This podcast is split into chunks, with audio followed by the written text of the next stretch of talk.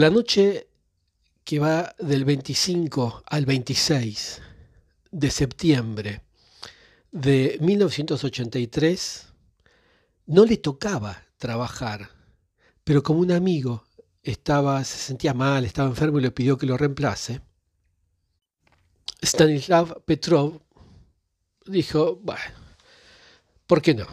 Voy allí paso la noche, porque va a ser una más de esas noches rutinarias que pasó trabajando. Su trabajo era ser el responsable de las aburridas vigilancias en el centro de mando del sistema de alerta temprana antimisiles soviéticos, soviético. Más exactamente en el búnker Serpukhov 15, que está, para tener una idea de los que conocen de geografía, 100 kilómetros al sur de Moscú. Así que ahí fue. Y era el responsable del centro y el oficial de guardia, el teniente coronel de aviación Stanislav Petrov. Ojo que este muchacho tenía algo que no puede pasar desapercibido, y era que estaba especializado en ingeniería informática. Dejemos de más datos biográficos de lado.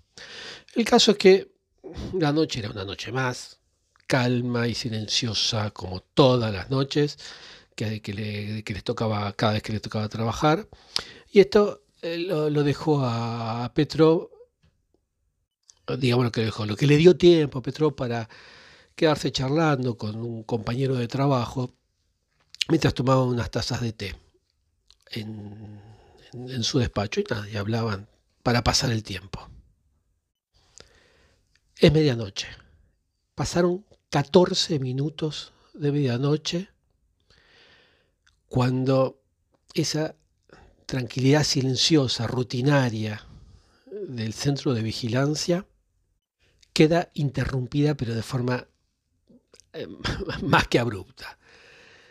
Empieza a sonar una alarma, una estruendosísima alarma y eh, luces rojas, sirenas, todo, todo, todo lo que puede hacer eh, ruido y luces para llamar la atención se pone en funcionamiento.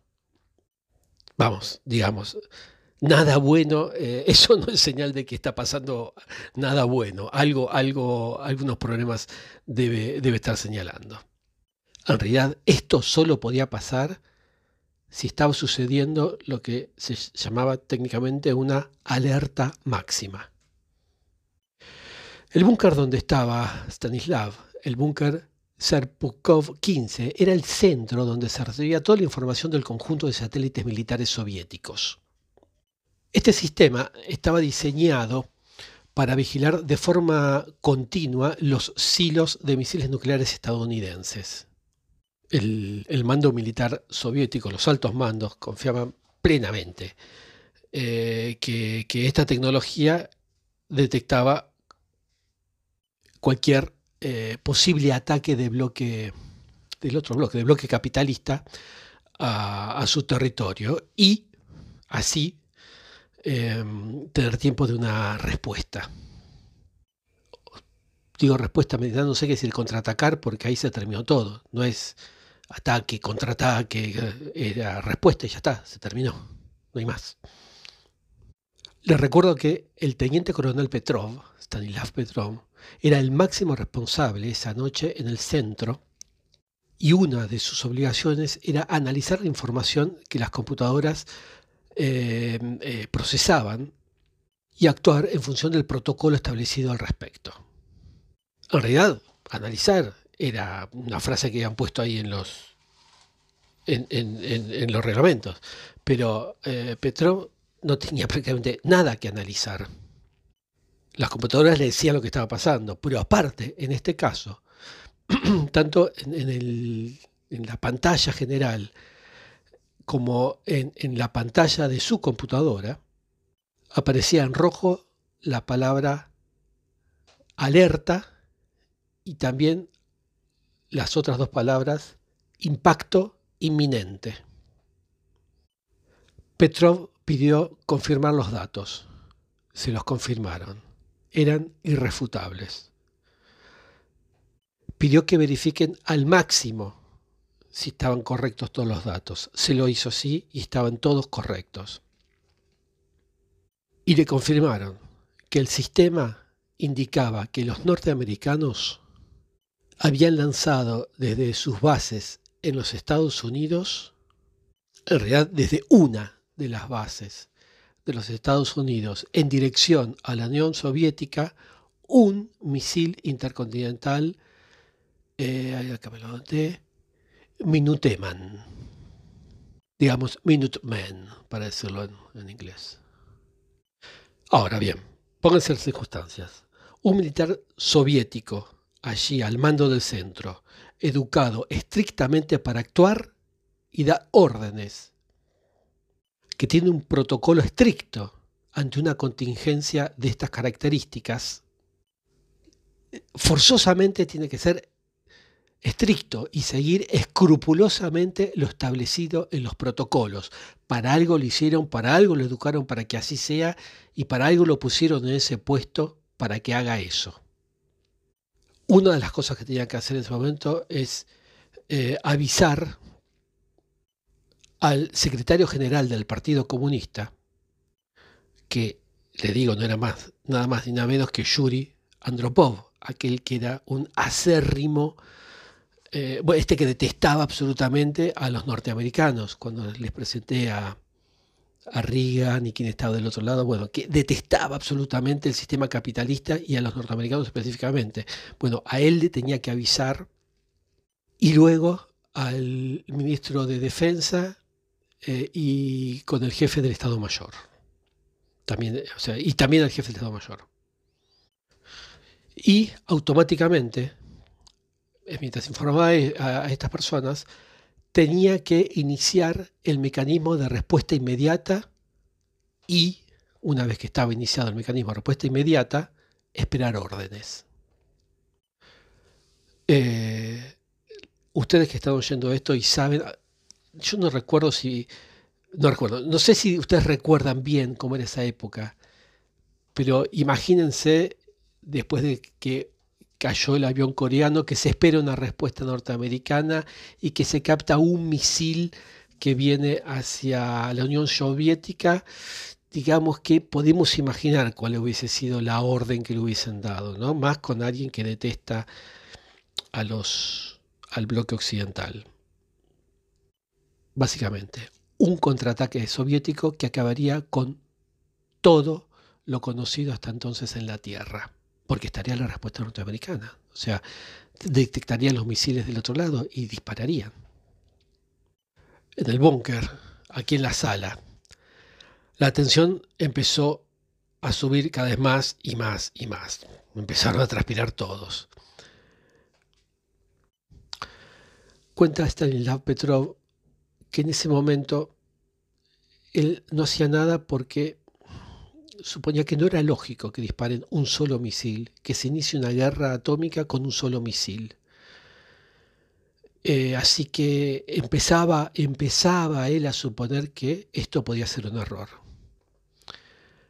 Pero, poco después, se capta otro lanzamiento. Y después otro. Ya eran tres los misiles que se dirigían a la Unión Soviética y después otro. Ya eran cuatro. Poco después, otro. Ya eran cinco los misiles que se dirigían todos a la Unión Soviética. Esto ya sí era un ataque nuclear en toda regla. Pero, para el bien, no digo solo de la humanidad, de toda la Tierra, esa noche, al mando del centro del centro de mando del sistema de alerta temprana antimisiles, no había un militar soviético tradicional. Porque si bien Stanislav Petrov era militar, tenía una muy amplia formación civil en ingeniería informática y era alguien que también pensaba muchísimo. Stanislav Petrov se quedó inmóvil mirando el monitor de su despacho. Necesitaba tiempo para poder pensar. eh, y tenía que procesar toda la información que estaba recibiendo y, sacar una respuesta, una respuesta correcta. Hago una pausa y les digo a ustedes, imagínense que en algún momento ustedes tienen en su decisión el peso de destruir todo el planeta, absolutamente todo.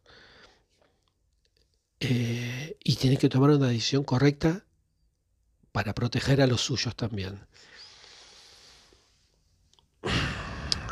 Los dejo ahí. Yo tengo una respuesta para decir, ¿eh? y creo que es lo que pasaría en general en todos los casos. Pero bueno, vamos a ver. Les sigo comentando, cierro el paréntesis este que quería hablar, porque en este momento esta persona tuvo la decisión que, competía a todo el planeta Tierra. No sé si se dan cuenta de la dimensión, tomó una decisión que compete a todo el planeta, para siempre. Pero lo que es claro es que no podía, no, podía permitirse el lujo de tomar una decisión apurada, una decisión equivocada, y ser el causante de, imagínense, el desastre que sería eso. Después de unos segundos abrió la puerta de su despacho, salió a la sala principal, todo el mundo se dio vuelta para, para mirarlo y él dio una orden clara y le dijo a todo el mundo que volviesen a sus pantallas de control y continúen trabajando como estaban trabajando hasta ese momento en la noche. Así que todos los que están esperando una orden de fuego, disparen o algo, se quedaron en el molde. No dio esa orden. Por otro lado, agarró el teléfono y llamó a las bases auxiliares de defensa para ver si le podían confirmar si en sus radares se habían detectado señales eh, de algún lanzamiento norteamericano de misiles. Pero él sabía que hacer esto no era nada, porque esto no era parte del protocolo. El protocolo era estricto y él en este preciso momento lo estaba rompiendo. No estaba cumpliendo con el protocolo que se le había dado. El protocolo decía que él tenía que dar una respuesta de acuerdo a las lecturas procesadas por las computadoras. O sea, él estaba obligado a activar ese protocolo, aunque él se negaba a precipitarse y hacerlo, porque era obvio que lo que pasó por su cabeza, eso después lo dijo él, es que si hacía eso, sería el fin de la humanidad. Cuenta después que él sentía que tenía que ganar tiempo para poder reflexionar, para tener tiempo de pensar un poco, para, para por lo menos reflexionar fríamente. Pero como pasa muchas veces en esos momentos de, estrés máximo, de, este, desenfrenado estrés, este, en esos momentos así, Stanislav ahí encontró un momento para pensar con lógica. Su instinto le decía que era una falsa alarma. Pero todas las, todas las computadoras, todo se lo había corroborado. Era, él pensaba para sí mismo, es imposible que los estadounidenses estuvieran preparados ya. Ese sistema defensivo antinuclear que, que hablaba Reagan de la guerra de las galaxias se llamaba SDI en inglés, ¿no? Que si bien Reagan ya había anunciado que lo había puesto en marcha el 23 de marzo de ese mismo año, estamos en septiembre, ¿eh? estamos en el 26 de septiembre, la noche del, 25 de septiembre. El 23 de marzo ya Reagan había dicho que ya lo tenía, el sistema de satélites y misiles en los satélites. Estados dijo, es imposible que lo tengan ya a ese sistema. Así que nadie con un mínimo de sentido común, de lógica, comenzaría una guerra nuclear si no se puede defender de esa misma guerra nuclear. O sea, si sabes que vas a ser destruido, ¿qué lógica tiene atacar? O sea, al segundo, a los 20 minutos exactamente, posteriores, estás destruido. Vos y todos. Pero si es así, y pese a todo, sos, actúas de forma ilógica y, e inicias una guerra nuclear, ¿por qué lo haces solo con cinco misiles? ya está, no hay más. O sea, después de esto no hay más nada. ¿Por qué solamente tirar cinco, lanzar cinco misiles? Le pareció lógico lo que pensaba. Y el teniente coronel Stanislav Petrov decidió hacer la apuesta más arriesgada de su vida. Em, agarró el teléfono, cumplió con el protocolo de llamar a sus superiores y le dijo, sin tener ninguna base y sin que nadie le haya dicho que esto estaba sucediendo, dijo que el sistema estaba fallando. Luego colgó el teléfono, se sentó, cerró los ojos y anda a saber, no sé si rezó lo que hizo, pero durante unos minutos estoy seguro que él y todos los que estaban en ese búnker, pero sobre todo él, deben haber pasado una angustia hasta que se cumplan los 20 minutos que tardarían eh, los cruceros, los misiles estos en, cruzar, en llegar a la Unión Soviética. Porque cuando estaba ahí sentado, pensó que eh, lo que él había pensado era lógico y perfecto, pero también que había otra posibilidad, y es que los norteamericanos hubiesen cometido un error, o que el sistema de los norteamericanos cometa el error que él pensaba estaba cometiendo su sistema y hayan lanzado cinco misiles por un error de sistema en el sistema norteamericano de la, de la misma forma que él piensa que hay un error sin tener ningún tipo de comprobación en el sistema soviético. O sea, vamos, que se hubiesen lanzado accidentalmente esos misiles. Mientras pasaba el tiempo pensó, otra cuestión lógica, pues también puede ser que un loco, un ultra del bando capitalista, ah, hubiese un militar o ultra así, anticomunista, hubiese hecho alguna locura y solo hubiese tenido capacidad para, oh, donde había cinco silos, eh, cinco misiles nada más, una situación así, seguía pensando otros razonamientos que fueron el segundo, el tercero, el cuarto, por suerte no fue el primero. Y cada vez empezó a pensar más cosas y cada vez empezó a angustiar más y, y a ver que había muchísimas otras posibilidades lógicas no solo la que le había tenido en cuenta en principio. Pasaron los 20 minutos. No hubo explosión alguna. Pasaron 25. Pasaron 30. Se callaron las alarmas, se apagaron las sirenas. Pasaron 40 minutos. Y no, y no hubo absolutamente ninguna explosión. Petrov ordenó que se restableciera la, normalidad en el centro. Me imagino, después de dar esa orden, meterse en su despacho y decir, ¡qué día! Qué, noche! ¡Qué noche! Porque piensa que gracias a esa sangre fría que tuvo, en no respetar el protocolo obligatorio que tenía que respetar, gracias a su intuición, evitó que se desencadenara en aquella época era el realmente temido holocausto nuclear. En esto andaba don Stanislav cuando sus superiores llegaron al búnker y estos pequeños mínimos minutitos de felicidad que había tenido por haber tomado la buena decisión se terminaron muy rápidamente. No olvidemos que estamos en la Unión Soviética de la Guerra Fría. Así como entraron pateando la puerta, diría yo, em, empezó la etapa de preguntas y explicaciones que tenía que dar Stanislav Petrov. Este incidente se lo conoce o lo bautizaron con el nombre de eh, incidente del equinoccio de otoño. Y este, por si lo quieren buscar. Y como le decía, ni bien llegaron los superiores, lo agarraron al teniente coronel, lo sacaron de ahí eh, con una gentileza soviética y lo metieron en un interrogatorio. Un interrogatorio que casi como aquella vieja canción de los Twists, duró casi cuatro días y fracción, duró más de tres días. Y fue intenso, intenso.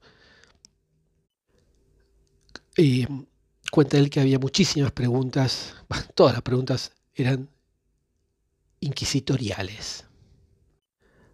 Cuando ya llevaba cuatro días desde que Stanislav se había ido de su casa para hacer el trabajo que hacía durante la noche, volvía nuevamente a su domicilio. De más está decir que volvía destruido, totalmente agotado. Dice él que así como entró, no dijo nada, la familia lo miró, le preguntó qué pasó. Él dice que no podía, no tenía fuerzas para nada, lo único que pudo hacer es tirarse en la cama. Bueno, 20 minutos, corta aquí, sigo ahora en otro audio con la conclusión. Stanislav Petrov nunca recibió condecoración alguna por su actuación en el incidente Equinoccio. Y a mí me parece que se lo merecía, ¿eh? pero es mi humilde opinión.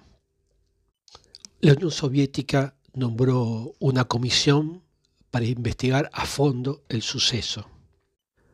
Un detalle no menor es que las personas que integraban esta comisión eran los mismos que habían diseñado el sistema entre ellos había muchísimos pesos pesados, como el general Yuri Voltis. ¿Dónde está el papelito? Acá. Yuri Votintsev, que era el comandante supremo de las Fuerzas de Defensa Especial. Y el constructor general del Instituto Central de Investigación Científica. Eh, estaba Igor Sabin, creador del sistema de alerta contra misiles. Bueno, y otros más, no voy a ir por las ramas. El informe que dieron, el reporte que dieron fue demoledor para el teniente coronel Stanislav Petrov. El sistema era perfecto. Petrov tuvo toda la culpa. Inmediatamente después lo degradaron y lo pusieron en un puesto inferior. Y casi al año lo obligaron a abandonar el ejército. Soy breve acá, ¿eh? para no, irme mucho más por, por todo lo que le pasó al pobre hombre.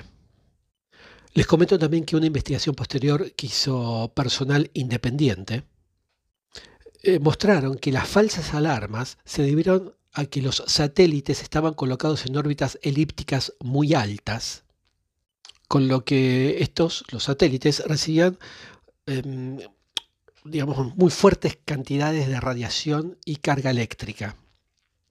Y, no contaban realmente con mecanismos suficientes para eh, suficientes de, de defensa. Exactamente, el día del suceso hubo una extraña alineación del Sol sobre las nubes de gran altitud. A ver, no sé cómo ser muy claro, es como si se cuela entre las nubes distintos brillos por una posición justo que tiene el Sol y el satélite capta eso y las radiaciones se confundió con su obsoleta eh, y escasa fiabilidad de las computadoras de, aquella época encargadas de procesar los datos, confundieron esa, alineación del Sol, como digo, esos reflejos del Sol, que, permitió que justo las nubes de eh, altitud se movieran y dejaran pasar, en fin una, una, serie de cuestiones que si no pasaba todas esas cosas, como dije en los audios, nada hubiese pasado. Pero eh, pasó todo esto y el sistema interpretó erróneamente esta energía que captó con la de unos misiles norteamericanos despegando. Bueno, salvado el honor de Stanislav Petrov por este lado, porque la comisión fue una farsa. Pero Stanislav Petrov no solo perdió el empleo, porque generalmente cuando perdés tu trabajo y no podés tener otro, no conseguís otro, porque se volvió un paria, empezás a perder otras cosas. En principio él empezó a perder la salud. Él y también su esposa, que no alcanzaban ni siquiera a comer bien, casi de a comer, empezaron a vivir realmente muy mal consecuencia de esto, su esposa falleció. Él fue cayendo en una espiral descendente y entró en una crisis nerviosa, junto con la adicción al alcohol. Así poco a poco fue perdiendo prácticamente todo. Fue, como decía al principio, este, este teniente coronel, este militar, ya había perdido todo en su vida por evitar el holocausto nuclear. Estaba solo, alcohólico, como decía, y vivía más, pero muchísimo más que modestamente de su jubilación en un, departamento mínimo, más que chiquitito, eh, y destartalado, húmedo, en un lugar que se llama Friasino, en los suburbios, a unos 40 kilómetros de Moscú, en un barrio muy, muy pobre. De más está decir que vivía en el máximo de los anonimatos. Sería el borracho del, uno más de los borrachos del edificio o el borracho de allí. Y solo contaba para vivir una, una insuficiente, absolutamente insuficiente pensión. Así vivía, así sobrevivía. Cuando en 1991 salieron, se publicaron las memorias del general Yuri Potinstev, que era el comandante de las Fuerzas de Defensa de Misiles.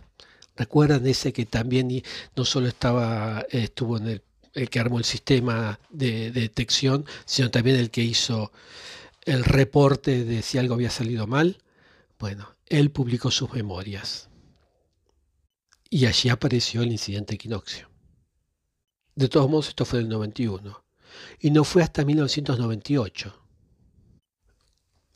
En, en este año, en el 98, el periodista Safronov leyó estas memorias y recordó que él había escuchado esta historia de boca de un colaborador, colaborador del ex teniente coronel, un colaborador que había vivido en primera persona este suceso.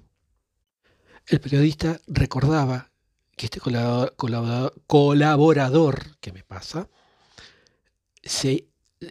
no ahorraba elogios para hablar a esta persona este, e insistía que había salvado a toda la humanidad.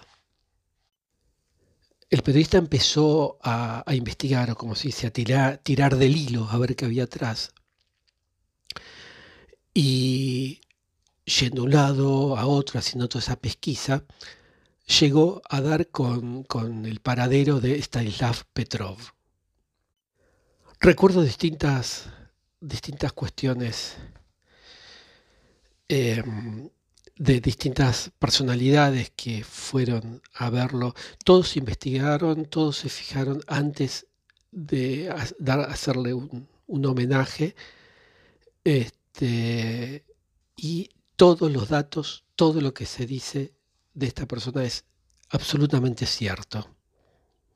Hay una cosa muy linda que dice Douglas Mattern, que era el presidente de la Organización Mundial de la Paz, quien lo fue a visitar en el 98, dijo, después de, haberse entrevistado con Stanislav Petrov, eh, dijo, en un mundo tan lleno de vanidosos que pretenden salvar algo cuando en realidad lo único que hacen es dañar algo o a los demás o al planeta, en un mundo tan lleno de miserias, mezquindades, egos, avaricias y ambiciones, la humildad de este hombre y su indiferencia absoluta por la fama y la importancia me estremecen profundamente.